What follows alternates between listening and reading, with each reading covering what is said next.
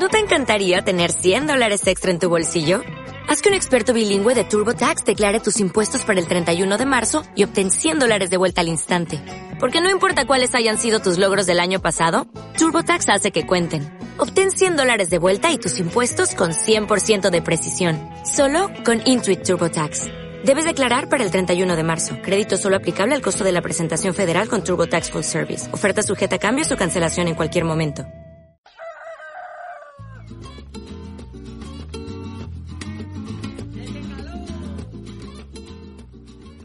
Buenos días, buenos días y bienvenidos a este nuevo programa de este nuevo año 2022 que estoy seguro que nos va a traer cosas muy buenas a todos. Eh, retomamos con fuerza y energía nuestros programas habituales, con nuestras secciones de siempre. Qué mejor que la normalidad en estos tiempos que corren, ¿no creéis, compañeros? Sí. Lo creéis así, ¿verdad? Eh, ¿Qué tal os ha dejado estas Navidades? María José, por ejemplo, Blanca, Josefa. A ver, a mí estupendamente. Mira, pues me alegro.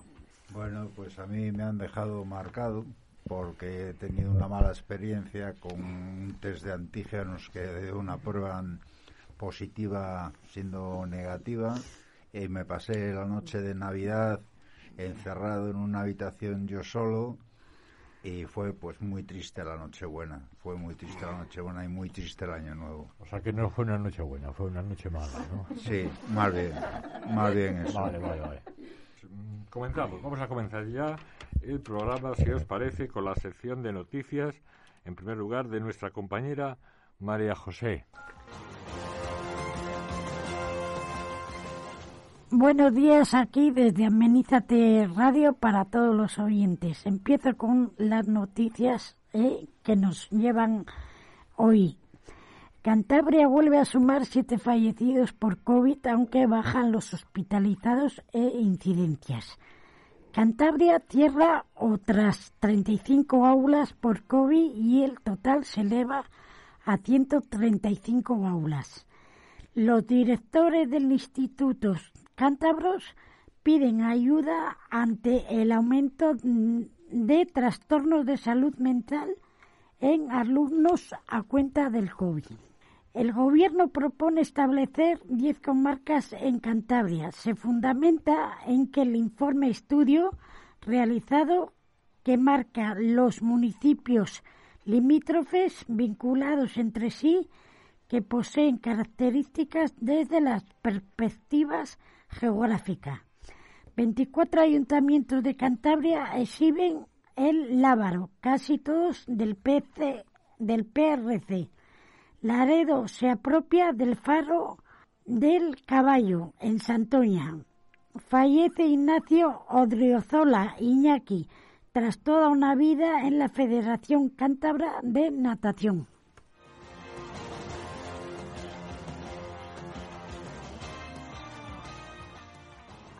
Y vamos con el tiempo. Sigue, sigue predominando el ambiente anticiclónico, con heladas y cielos despejados en la mayor parte del país, situación que se prolongará hasta primero de febrero.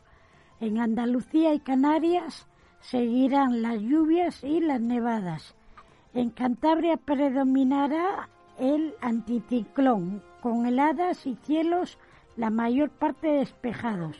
Las temperaturas oscilarán entre los 5 grados mínima y los 12 máxima. Se abrirán, bien, que aunque haya sol, el frío está ahí.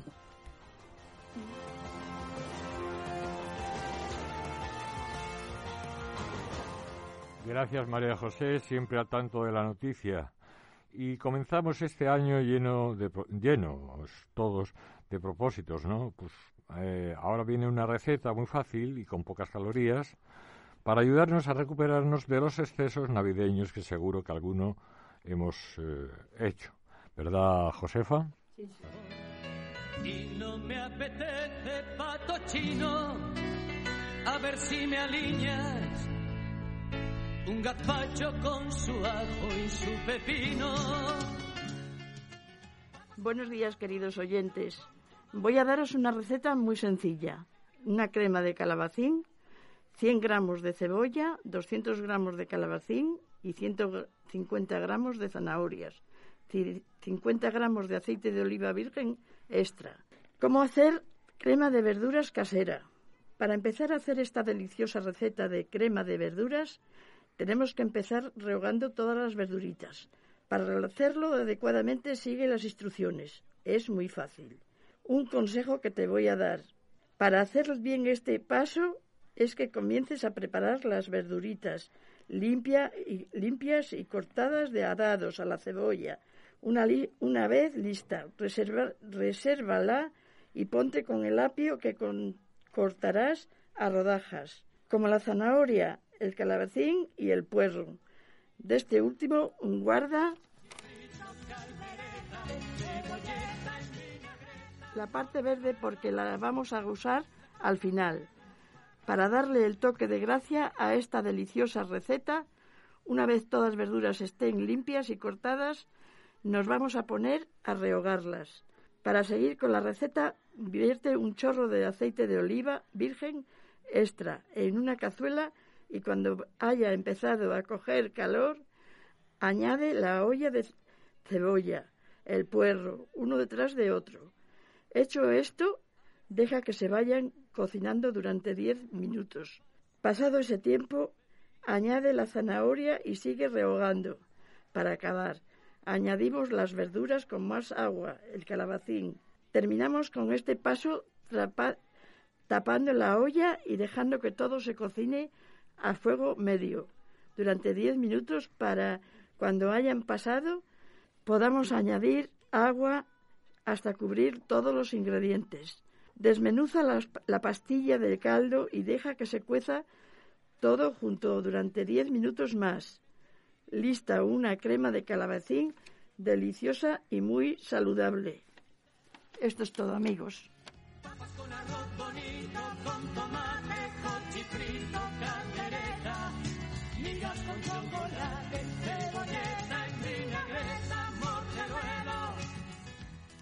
Bueno, pues tiene muy buena pinta esta receta. Yo no soy muy buen cocinero, vamos, malísimo, pésimo cocinero, pero tomaré nota. Hablamos antes de propósitos.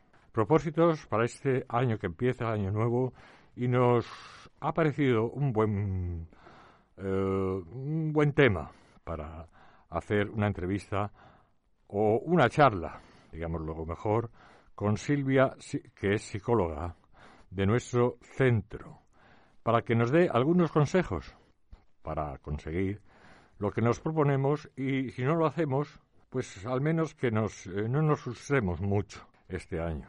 Bueno, bienvenida Silvia, ¿qué tal estás? ¿Cómo estás? Muy bien, pues muchas, muchas gracias por invitarme. Encantada de estar con vosotros, pero también, os lo decía antes, ¿no?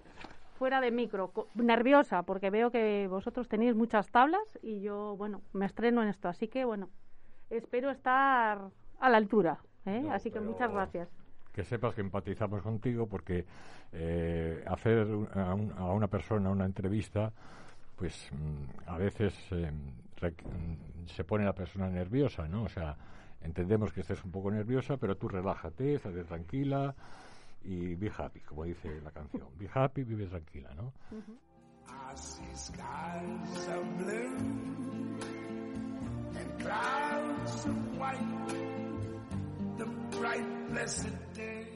Pues el tema es este, los propósitos, los propósitos. Eh, ir al gimnasio, dejar de fumar, ponerse a dieta, en fin, aprender un idioma, terminar la reforma de la casa, muchos propósitos, ¿no, Silvia? Pero eh, que suelen desaparecer, curiosamente, a los pocos días. La pregunta es, la pregunta que nos hacemos es, ¿cómo nos afecta esto si no lo conseguimos? Bueno, yo creo que tenemos todos, ¿no? Podemos decir que tenemos experiencia en este tema porque todos hemos intentado, ¿no? Conseguir eh, cosas, un propósito, como decías, Rafa, ¿no? Sí. Unos efectivamente, bueno, en este tiempo probablemente muchos nos estemos planteando que hay que bajar un poquito de peso, ¿no? hemos cometido unos cuantos hay excesos, ¿no? Sí, lo que Hacer deporte, bueno, todas esas cosas. O sea, que yo creo que esto es algo como muy común a todos, ¿no? Decía Rafa que cómo nos, cómo nos Afecta. afecta si no, nos, no lo conseguimos, ¿no? Pues yo creo que como cualquier cosa que nos planteamos, eh, lo que nos genera es frustración, ¿no? Malestar. Yo creo que le- más que centrarnos en, en eso en sí, yo creo que es qué es lo que podemos hacer para que precisamente nos planteemos cosas o cómo nos las planteamos para que no nos genere ese, ese malestar, ¿no? Yo creo que ahí, bueno, no sé si, bueno, no, no sé, ¿no? Pero igual a veces eh, ya vamos a ir viendo, ¿no? Pero hay veces que nos planteamos igual metas poco realistas, ¿no? O, o- o expectativas muy altas para lo que queremos, ¿no? No lo sé. ¿eh? Retos difíciles de conseguir. ¿Cuál, eh, cuál, ha, cuál ha de ser nuestra conducta, Silvia, frente... ¿Cuál ha de ser nuestra conducta frente a estos retos?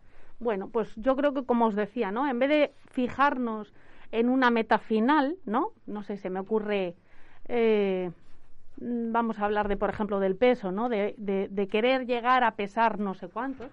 Pues fijarnos objetivos, no tanto la meta, sino objetivos más inmediatos ¿eh? y sobre todo más alcanzables. Yo creo que uno lo primero que tiene que hacer es plantearse si es el momento cuando tiene que cuando se plantea algo así si es el momento ¿eh? porque hay veces que bueno en el devenir de la vida nos encontramos con muchas cosas y igual no es el momento porque tenemos otras preocupaciones otras ansiedades y es añadir una carga más no entonces yo diría elegir el momento y sobre todo centrarnos en objetivos o conductas que sean fácilmente alcanzables ¿eh?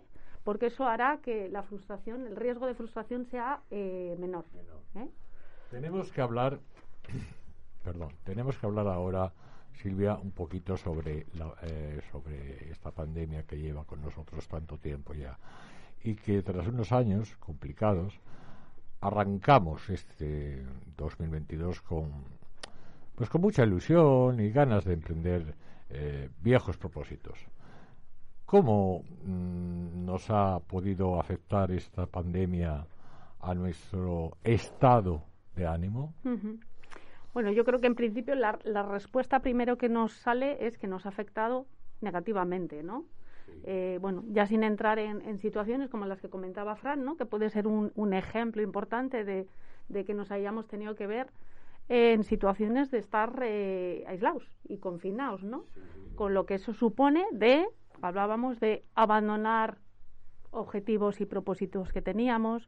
Yo creo que ha conllevado el que mm, hayamos podido estar alejados de las personas que queríamos, significativos, ¿no? Familia, amigos, demás. Yo creo que ha generado también incertidumbre, ¿no? Porque ¿qué pasa si nos contagiamos? ¿Qué pasa si con- se contagian los nuestros, ¿no? Ese temor y todo eso yo creo que, claro que nos, nos afecta negativamente, ¿no? ¿no? ¿Cómo nos va a afectar? Bueno, por otro lado yo creo que tenemos, mm, por buscar algo positivo, ¿no? Eh, nosotros podemos decir que tenemos la suerte de que hemos estado conviviendo aquí gente, que hay personas que han tenido que pasar estas situaciones eh, solos, ¿no? Entonces yo creo que en ese sentido es positivo, ¿no? Que hayamos podido, aunque sea compartir esta situación, pero, pero bueno, ¿eh? en compañía, que es importante. Es bueno marcarnos metas, Silvia. Hmm. Metas.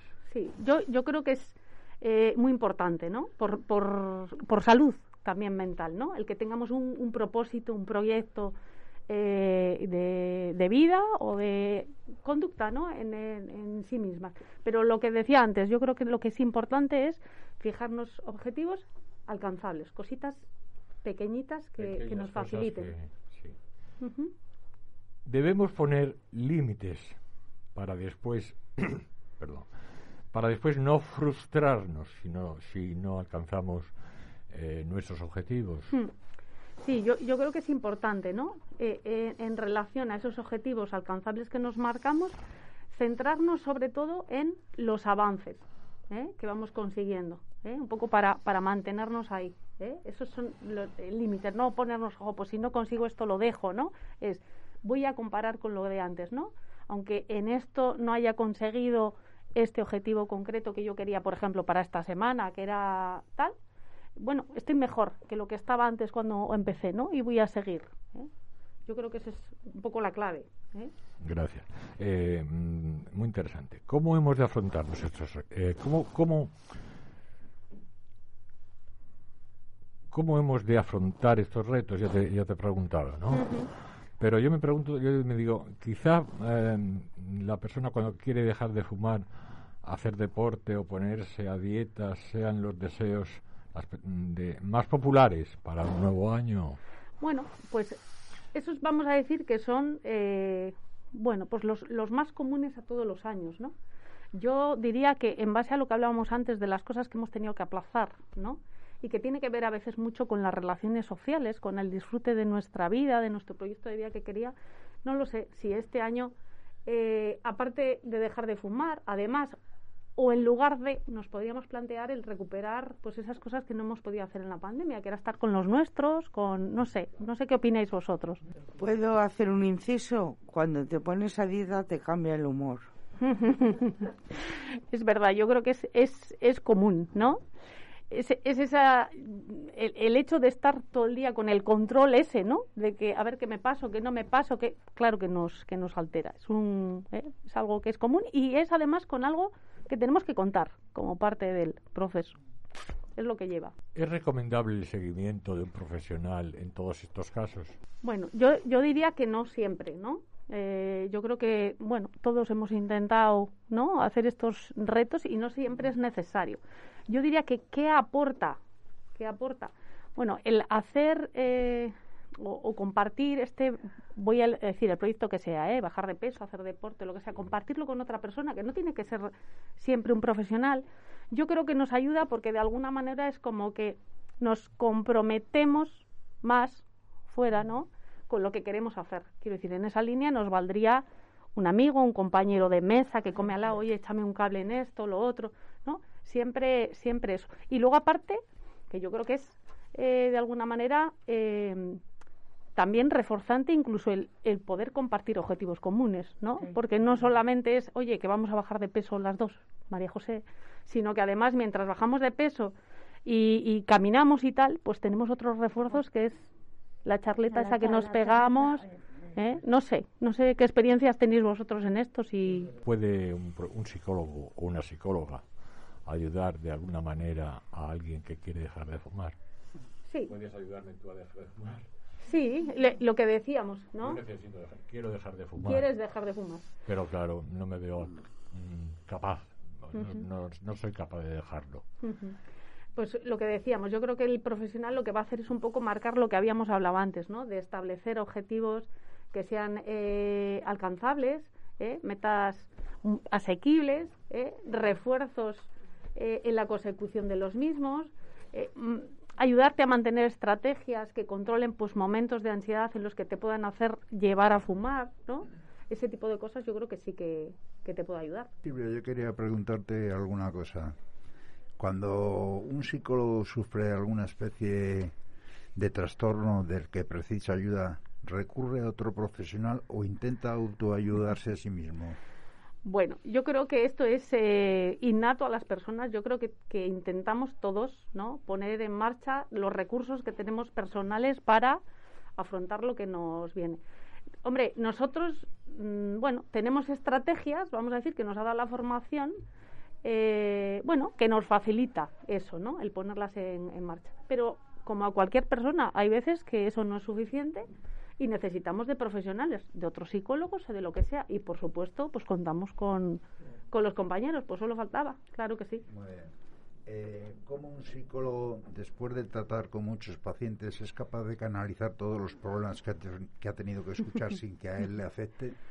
Bueno, pues yo, yo creo que es algo que se va adquiriendo con el tiempo, ¿no? Que forma parte también de las habilidades que uno va adquiriendo.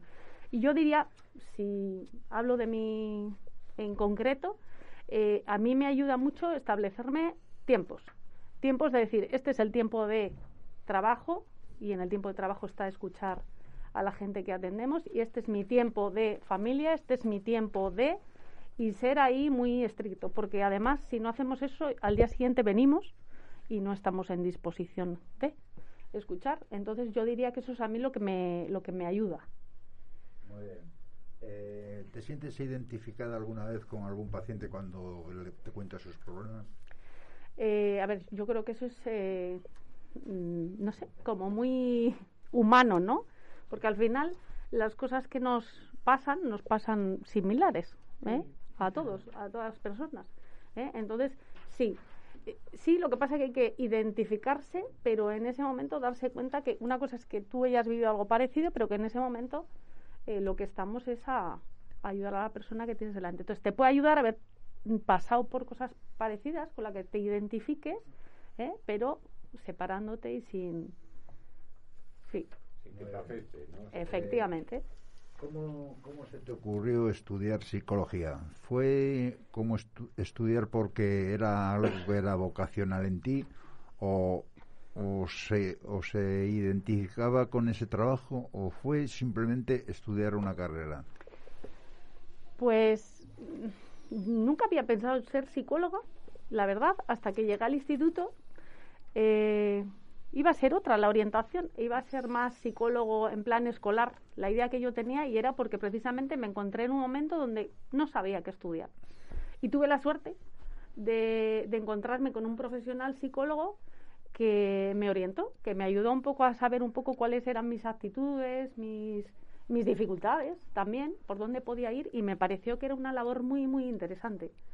Luego, mm, bueno, pues fue por otra vía y me dediqué más a lo clínico, pero ahí sí que entendí que el hecho de ayudar a otros a, en un momento determinado, era lo, lo mío, sí. Muy bien. Eh, perdona, eh, mm, ¿quieres decir que, que te, gustaría, te hubiera gustado ser psicóloga para eh, ayudar a los niños, a, a las- a Sí. los, a esos locos bajitos que llama Serrat? Bueno, no eran tan bajitos porque en este caso eran ya chavalitos adolescentes en Ah, el adolescentes. instituto, que estábamos por decidir a ver qué íbamos a estudiar y demás. ya, ya, ya. Pero sí, inicialmente era, era eso. Bien, ¿hasta dónde tenemos que poner nuestro cuerpo y mente al límite? Uf, yo no sé Al límite, ¿eh? Yo no sé si tenemos que poner nuestro cuerpo al límite. Te diría. ¿Por qué? Tenemos No, que no, ponerle yo- al límite. Yo pienso que... eh, No sé. No sé qué pensarás tú, pero eh, igual podemos ser más fuertes lo que- de lo que pensamos cada uno de nosotros y tenemos un potencial o algo que a veces em, se manifiesta, ¿no? O- Yo estoy, yo, ¿Cómo lo ves? ¿Tú cómo entiendes? Eh, yo eh, creo a ti que... que te gustan los niños, parece ser. Bueno, A mí también, ¿eh? pero no para comerlos. no. Están tiernitos, pero no para comerlos. Están tiernitos, pero no para comer. Eh, a ver, eh, yo creo que todos, todos tenemos un potencial y que sería eh, jo, muy interesante, un potencial o muchos, ¿eh? Sí, o ¿verdad? muchos, el poder de desarrollarlo, ¿no? ¿Verdad? Relacionado con lo de ponernos al límite o no, yo creo que ponernos al límite, así como tal, pues no sé si Es es, necesario ponerse al ¿No límite, es, ¿no? peligro- no es un poco peligroso? No, yo me gusta más por donde habíamos empezado un poco el tema de, bueno, plantearnos retos que sean alcanzables, no al límite, ¿no? Porque es- tiene, tiene más riesgo de no conseguirse. No sé qué pensáis. ¿Qué le dirías tú a esta juventud de ahora que viene tan, tan alocadamente? Que, que viene tan alocadamente. Fíjate, yo ahí eh, no sé si es solo la juventud o Bueno, somos, O- o Somos todos, o somos pero bueno, los que estamos bueno, alrededor de la juventud. eh, también, también. Pues yo le diría que las cosas, eh, pues, no son tan fáciles como aparecen en las series y en las teles, ¿eh? tan sencillas. Pues sí, yo tengo la sensación hace tiempo que no sé si habría que plantearnos todos, no vamos a poner toda la responsabilidad en los chavales, ¿no? Si los demás, los padres, los educadores, lo estamos haciendo bien como para que esos chavales estén preparados para salir y que ese alocamiento o esa falta de, voy a decir, de, de planificación y de mm, mm, se haga o no se haga, ¿no? Quiero decir, les preparamos para eso, les mm, decimos, oye, estas cosas, pues para conseguir esto hay que hacer esto y les pedimos, no lo sé, yo hay veces que creo que estamos un poco, Yo creo, yo creo que, que sí estamos un poco desorientados en eso, porque los chavales hoy en día vienen con todo masticado ya. No, eso es. no tienen la preparación que teníamos nosotros cuando éramos pequeños, que jugábamos a las canicas, o al escondite o al bote, esos juegos que te hacían pensar de otra manera. Ahora vienen con todo, con todo muy masticado, con todo muy hecho. No, no, no están curtidos como, como nosotros. Sí, yo estoy de acuerdo. No es tan...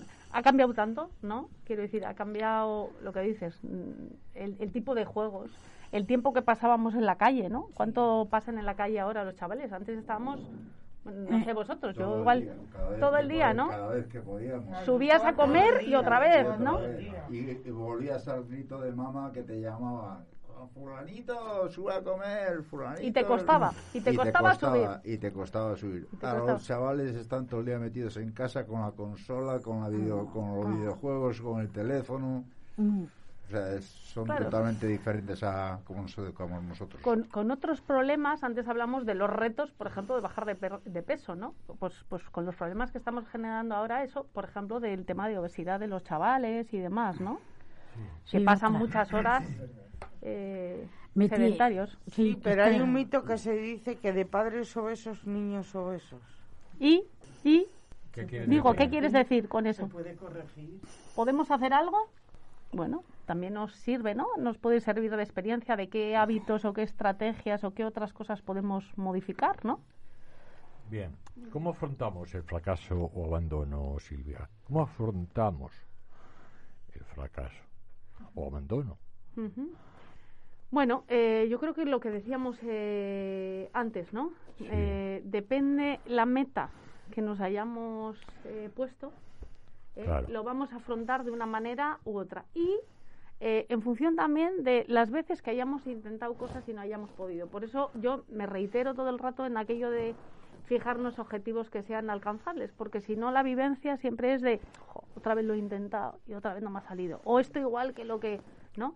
Si nos fijamos cositas más más pequeñas, Pequeñas cosas son eso muy es, importantes lo, vamos, lo y- vamos a afrontar y muy eh, grandes, sí. Hacer, mejor.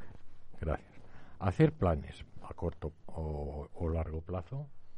A corto o largo plazo. En, eh, en- base a lo que nos habíamos, habíamos hablado, yo creo que hay que hacer planes a corto A plazo. corto plazo. A corto plazo. Cosas pequeñitas. ¿Qué quiero conseguir? Hablábamos de la dieta. ¿Quiero bajar 10 kilos? No.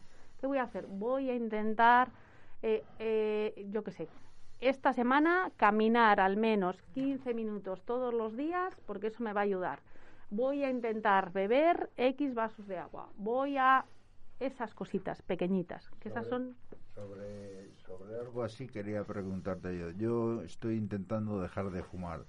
En principio me he planteado reducir la cantidad de cigarrillos diarios. Pero también he hablado con el médico para ver si me pueden poner el tratamiento ese de esas famosas pastillas que parecen ser tan efectivas.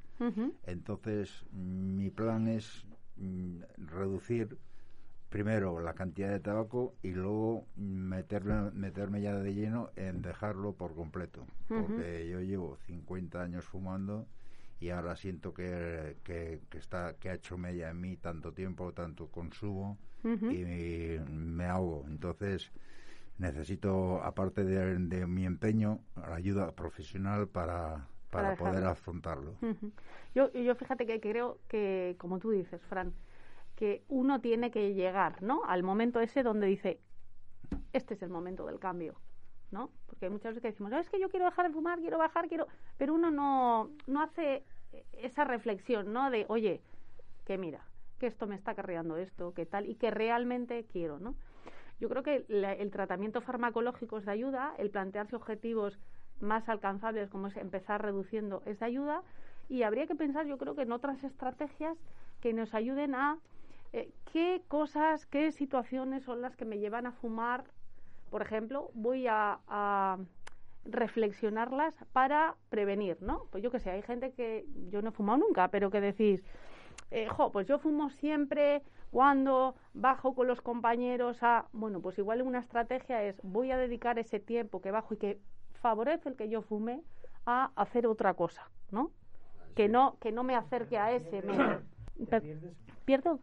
Pierdes conexión humana, relación social. No, no, no, no, no, me he explicado mal. No quiere decir que, que viva que viva aislado, sino que en momentos determinados donde yo bajaba a fumar, siempre que bajo a desayunar voy al, al cuartito, ta, ta, ta, ta, pues sé que ahí, o sea, acercarme ahí no quiere decir que no me relacione con los demás, sí, pero no en ese momento que precisamente es de riesgo, ¿no? Vamos a decir. Ese tipo de, de estrategias. O en qué otros momentos me da más el cincio, como decimos aquí, y qué otras cosas puedo hacer que me distraigan, ¿no? O cómo puedo sustituir ese tipo de cosas. O sea, estrategias alternativas no solo el, el planteamiento, ¿no? De reducir o el o la medicación que me Oye. Silvia, ¿puede volverse en nuestra contra si no lo conseguimos y abandonamos el curso de chino, por ejemplo? O, o dejamos de ir a, a correr. Bueno, mm, yo creo que es un poco repetir lo que hemos dicho, ¿no? Yo creo que en la medida que establezcamos cosas a corto plazo y objetivos alcanzables, eh, va a ir menos en nuestra contra, porque lo que estamos dejando es hacer un, un pequeñito paso de la cadena, ¿no? ¿no? No es mi fracaso, es que no he conseguido esto, sino esto es pequeño, ¿no? Entonces, bueno, yo creo Eh. que es, por, es lo que decíamos, es importante esos a corto plazo y pequeñitos, ¿eh? Para que no haga que no nos planteemos en otros momentos esa meta, esa misma, u otras, ¿no? Que no tengamos la sensación esa siempre de fracaso, ¿no? Todo lo que intento. ¿Y el deporte ayuda en todos nuestros planes? Mm, bueno, yo creo que eh, el deporte yo creo que es una estrategia más. ¿eh? No sé si te refieres al deporte en sí como estrategia saludable. el deporte como estrategia saludable. Yo creo que sí. Sí, Nos si a uno le ayuda. Nos ayuda a todos, ¿verdad? Quiero decir que cada uno tiene que buscar aquello que le ayuda. Igual resulta que a ti eh, te encanta hacer radio porque te, te relaja, te permite, te- y a otros no le aporta nada. Pues esto es igual, ¿no? ¿Y en, en qué medida, no? A cada uno. Quiero decir, aquello del deporte igual a mí me aporta muchísimo caminar y me es suficiente. Y a Eh, otro... eh, eso es lo que te iba a comentar yo, que a mí el único deporte que tengo es cuando salgo a la calle y empiezo a andar, y andar, y andar. Eh, otra pregunta más. ¿Está bien querer mejorar y marcarnos retos? ¿Está bien es- el tener ese, ese, esos, eh, como diríamos, esas ilusiones, por decirlo de alguna manera? Bueno, yo devolvería la pregunta, ¿no? Es... ¿Está bien querer mejorar Sí, ¿qué pensáis vosotros? Es la persona? Os la, de- yo, por ejemplo, os la devuelvo. Os- es Mira, interesante. yo te voy a decir Es- una cosa, una pequeña cosa. En mi caso personal, me he propuesto este año eh, trabajar mi persona, trabajar mi persona en el sentido de que tengo que ser una persona más paciente, tener más paciencia, cada día más, más, más, y eh, procurar escuchar más a la gente de lo que lo hago ujú. Porque tengo un problema de que, aparte de, de un poco teniente, pero bueno, eso no, qui- no quita para que eh, intente escuchar y comprender y empatizar más a la gente este año. Bien. Son dos propósitos, los pequeños, que no se me... se- hombre, son retos, pero eh, puedo conseguirlos. Yo sé que puedo conseguirlos. Paciencia y Saber escuchar. saber escuchar, que es más importante a veces que ser muy elocuente, ¿no crees? Ujú. Yo Eh, creo que eso es positivo, ¿no? Creo que todos podríamos decir un montón de De- de- ilusiones de y de mejoras. y mejoras. Bueno, yo quería hacer un inciso. A mí me sirve mucho las charlas contigo y me propongo ser optimista. No caer por nada. Me tomo mi, mi medicación, estoy, pues eso, muy optimista y, y feliz así, aunque me vengan malas noticias del exterior. Pero aguanto. Y me propongo, me propongo eso, no caer otra vez, estar fuerte. Claro, pero fíjate, ¿no? Eh, Josefa, tú dices ser optimista. Al final, ¿qué cosas nos ayudan a estar mejor, no? Y tiene que ver con, con propósitos y cosas que hacemos, ¿no? Si yo te preguntara qué te ayuda a estar mejor, hombre, yo sé, ¿no? Pero hay gente que, por ejemplo, le aporta mucho el ayudar a otros. Es decir, oye, que yo llevo a mis compañeros aquí y allá, a esta persona que ahora no puede moverse, la acompaño.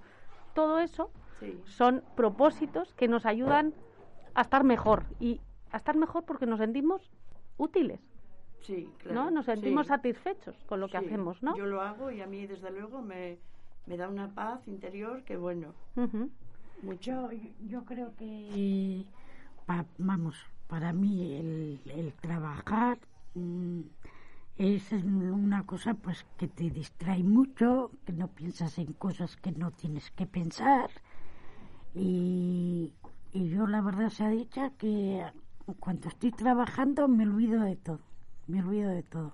Luego sí, cuando ya estoy relajada, ¿eh? tengo que estar, no sé si será bueno o no, pero estoy sola con mis cosas, con, haciendo cosas o bien informándome por internet de cosas, o estoy ahí relajada, o me voy a la calle y me doy un paseo yo sola tranquilamente.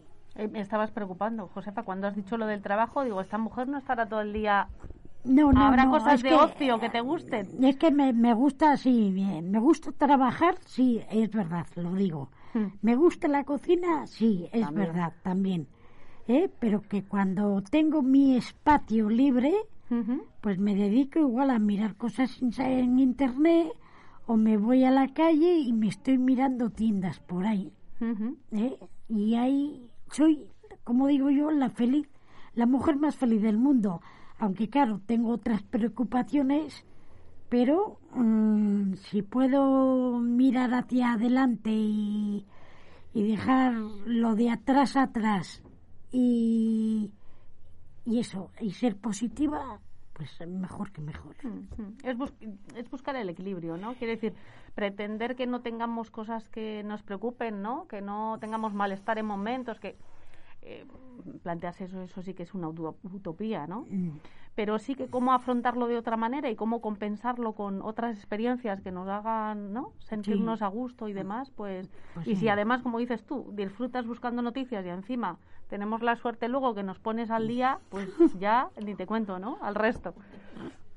Bueno, yo, yo estoy intentando curtirme ahora porque me falta, yo creo que es el último paso que, que necesito dar, el salir a un piso. Bueno, tú ya lo sabes. Ujú. Y eso me tiene motivado para seguir haciendo las cosas bien, para poder lograrlo, porque es algo que, que tengo ahí como, como un reto, ¿no? Son tantos años ya para mí que pienso que, que ya es la hora, que lo necesito. Claro, al final es, eh, fíjate de lo que estás hablando, ¿no? De mi proyecto de vida, que es lo que yo quiero, ¿no? Claro. Entonces, bueno, pues eh, efectivamente eso habla de cosas que he superado, de metas que me he ido eh, poniendo, ¿no? Y que he ido alcanzando y ya, como dices tú, el siguiente paso que conlleva que siga trabajando cosillas, ¿no? Que aseguren luego que me mantenga, pero cómo no te va a movilizar eso, ¿no? Lo que yo quiero para mi vida, mi proyecto de vida. Eso es. Está bien querer mejorar y marcarnos retos. Y ya de paso otra pregunta. Si no lo conseguimos eh, o recaemos, debemos intentarlo en otra ocasión. Eh, yo creo que sí, ¿eh? que es interesante lo que decíamos, fijarnos objetivos en la vida, ¿eh? que es lo que nos, que nos mueve. Eh, lo que decíamos antes, que es interesante buscar el, el momento primero, plantearnos si es el momento, porque hay veces es- que no lo tenemos muy claro y hacemos la valoración de que no lo hemos conseguido y es que tampoco estábamos muy puestos, ¿no?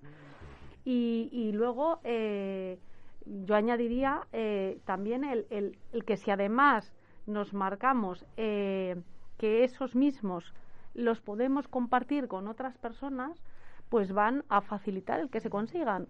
¿Por qué? Porque es un objetivo común, porque además del refuerzo propio que encuentro en esa meta que me he planteado, tengo otras paralelas, ¿no? Si yo hago con, decíamos antes, con María José o con Josefa con, o con Fran algo, pues voy a tener refuerzos añadidos que tienen que ver con su compañía, con su compartir, con su otras cosas que, que van a reforzar eso, ¿no? Y nos vamos a apoyar ahí mutuamente.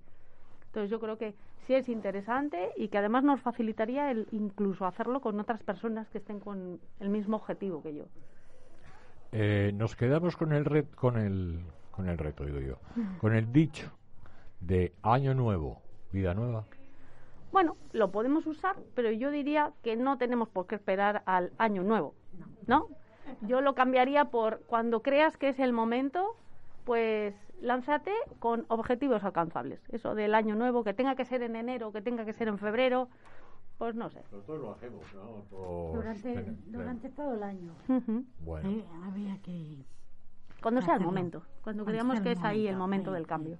pues que sepas que estamos muy agradecidos, te damos las gracias Silvia, muchísimas gracias por em, todos estos consejos que nos has dado los pondremos en práctica, pondremos en práctica y ya te iremos contando Muy bien. si conseguimos nuestros propósitos de año nuevo.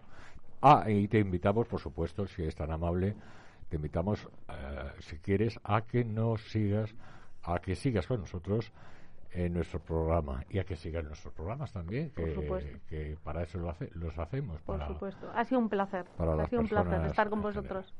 Lo mismo. Me he sentido muy acogida, muy cómoda. Sabes Muchas que te queremos, ¿no? Lo sabes, ¿no? Lo te sé, queremos sé, mucho, ¿no? Me lo sé. Me lo hemos- transmitéis todos los días. Te hemos cogido mucho cariño, por lo menos eh, la- creo que todo, todo el mundo te, te quiere y te respetamos como psicóloga que eres y profesional y buena persona. Eso es lo mejor. Lo de buena persona. Es lo, más, es lo más importante, ¿verdad? Al fin y al cabo.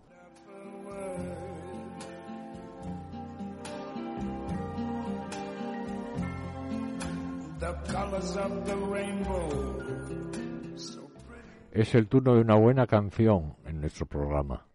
Y eso siempre viene a cargo de nuestro compañero Fran. ¿Qué escucharemos hoy, Fran?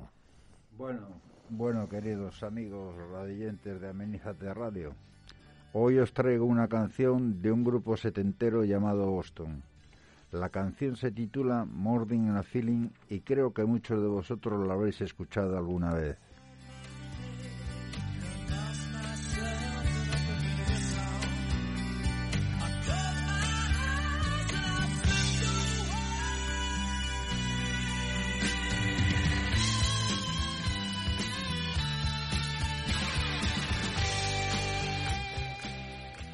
La canción es de su álbum 17 multiplatino. Esta melodía fue puesta en el puesto número 500 de las 500 mejores canciones de todos los tiempos por la revista Rolling Stone y 39 mejor canción de hard rock.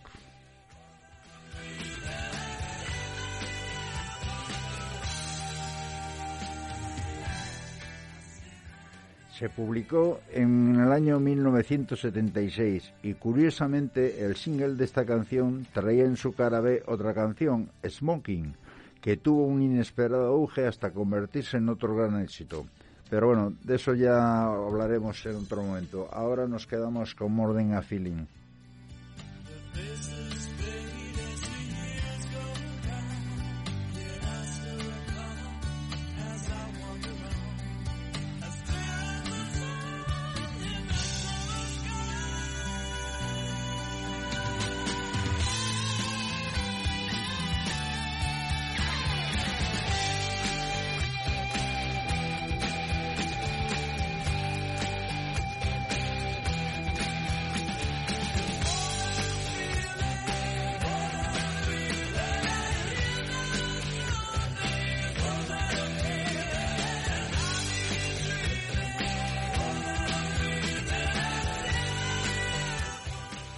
Bueno amigos, esto ha sido todo por hoy en, cu- en cuanto a la música. Espero que la hayáis recordado y disfrutado. Hasta el próximo programa amigos.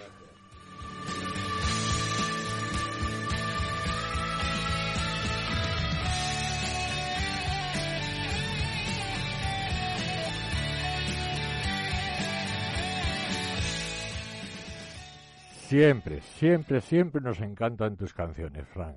A ver cuál buscas para la eh, semana siguiente, para el próximo programa. Es el turno ahora de nuestra compañera Blanca y su sección, su sección eh, de literatura. Y creo recordar que hoy eh, nos va a hablar, tengo entendido, no de un libro de estos que siempre la acompañan, más bien de una visita a una exposición, ¿no? Pero mejor nos lo cuentas tú, ¿verdad, Blanca?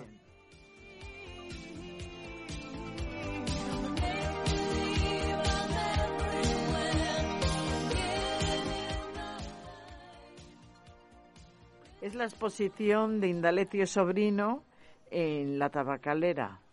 Entonces, es mm, una exposición que me la recomendó Hugo Lebaniegos. Fui a verla y me encantó. Es una exposición compuesta por 20 ilustraciones de películas que forman parte de un libro editado por Javier Fernández Rubio. Los libros, los los cuadros no están titulados, la exposición sí. Te dan un catálogo, una hoja así, donde ves el, el dibujito sin número ni nada. Ves el, el- la- a qué se refiere la película, por ejemplo, la Gilda o tal, o, o Ben-Hur. Eso es. Y dibuja, descubrimos su gran pasión que era el cine. Y también otra de las pasiones era el dibujo. Dibuja estupendamente, con buen color y, un tra- y le queda un trabajo genial. Ilustraciones como son Casablanca, la película de Gilda de Rita, Rita Hayworth, eh, Ben-Hur, Que verde era mi valle. Son todas películas clásicas. Está también Marlon Brando, distintas poses ahí de hombre cachas y todo esto. Rasgos del tiempo. Bailando sobre la lluvia, eh, retratos de Heathcote, Los Diez Mandamientos. Es una exposición muy bonita, mucho colorido y muy bonita. Pero la exposición, ¿cómo se llama? ¿Cómo se- La exposición se llama Aquellos años de cine. Ajá. Aquellos, Aquellos años, de, de cine. cine. Y se publica un libro de Javier Fernández Rubio. Muchas gracias, muy interesante. Y luego después, Indalecio Sobrino nació en Santander en 1940. Estudió económicas en Bilbao y aquí vivía en un hotel. Era un poco así. Y se acercaba al mundo de la tauromaquia, al teatro, al circo, a la música, a la pintura, por medio de los personajes que se encontraban en el hotel. Y con ellos fue definiendo sus aficiones. Le gustan mucho los toros, le gusta el cine, y fue discípulo de del pintor Pablo San II. En su obra tiene especial protagonismo la figura humana, constituyendo el motivo principal de sus obras gente de todo tipo. Pueden ser retratos, desnudos, danza, basados en la coreografía de Alvin Aleiz. El cine también, tauromaquia, que le gusta mucho los toros. Entre sus dos otras figuras, varios carteles ganadores de la Feria de Santiago, por ejemplo el de 2017, que es un retrato de Manolete con motivo del centenario de su nacimiento y 70 años de su y el 70 años hacia de su muerte y que demuestra su afición a los toros y su buen hacer. Eso es todo.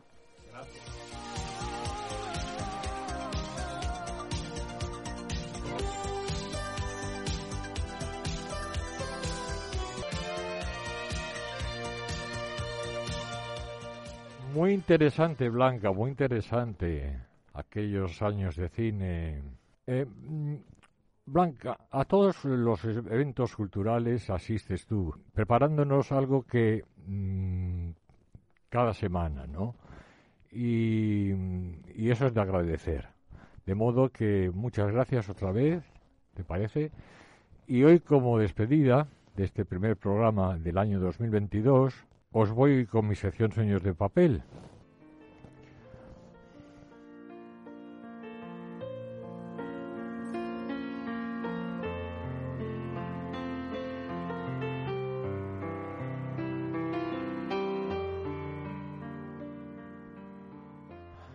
Pero antes, desde aquí, quiero mm, desear salud a Pi Ibáñez, la señorita Pi Ibáñez, que eh, ha resultado en este virus, eh, ha caído enferma del virus de coronavirus.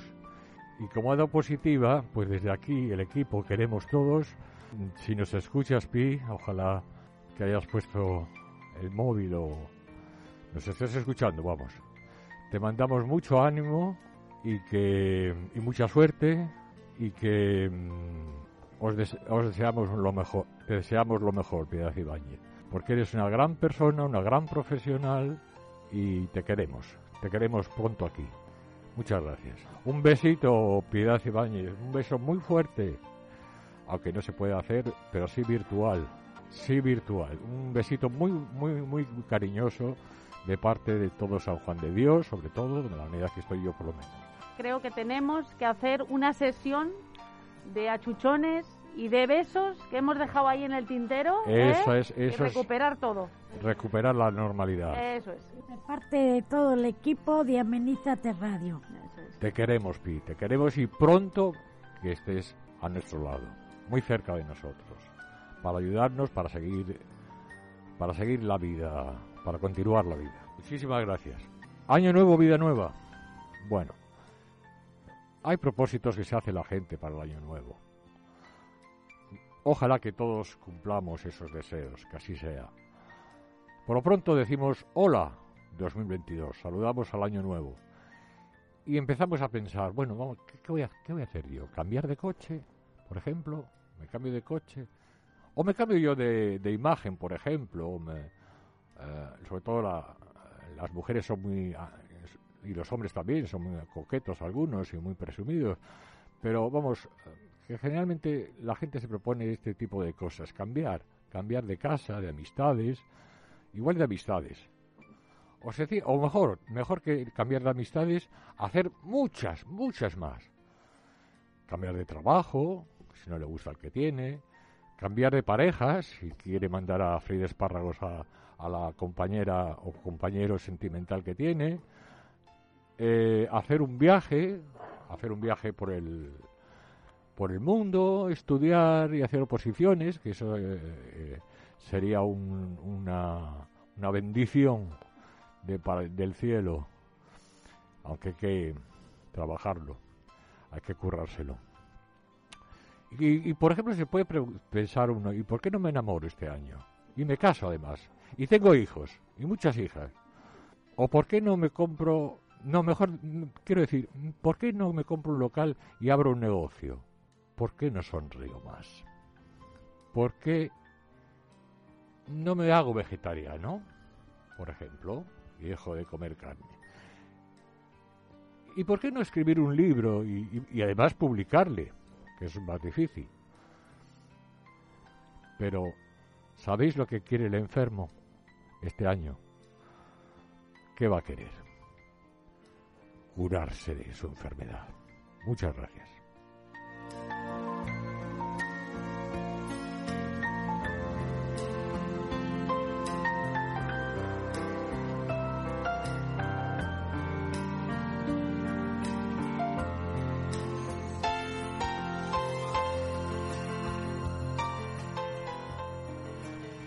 Hasta aquí llegó nuestro programa.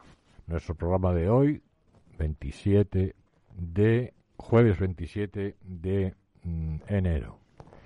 Y con muchas ganas de estar con vosotros una vez más el próximo programa. Nos despedimos con las buenas costumbres, la frase nuestra, nuestro lema, que es ya muy conocido. Vamos, compañeros. No somos, no perfectos, pero, pero somos, muy, muy felices. felices. Gracias, gracias.